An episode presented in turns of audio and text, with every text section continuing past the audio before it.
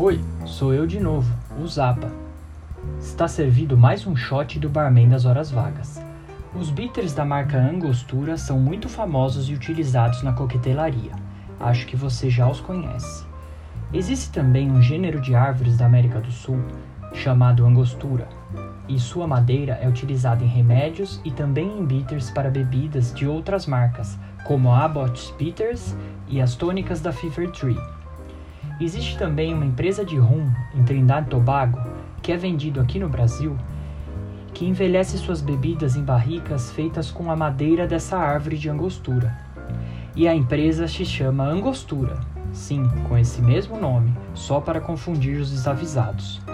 Ainda bem que você já foi avisado e não vai se confundir, certo?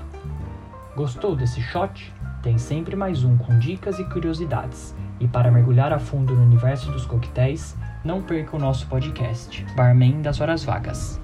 Tchau!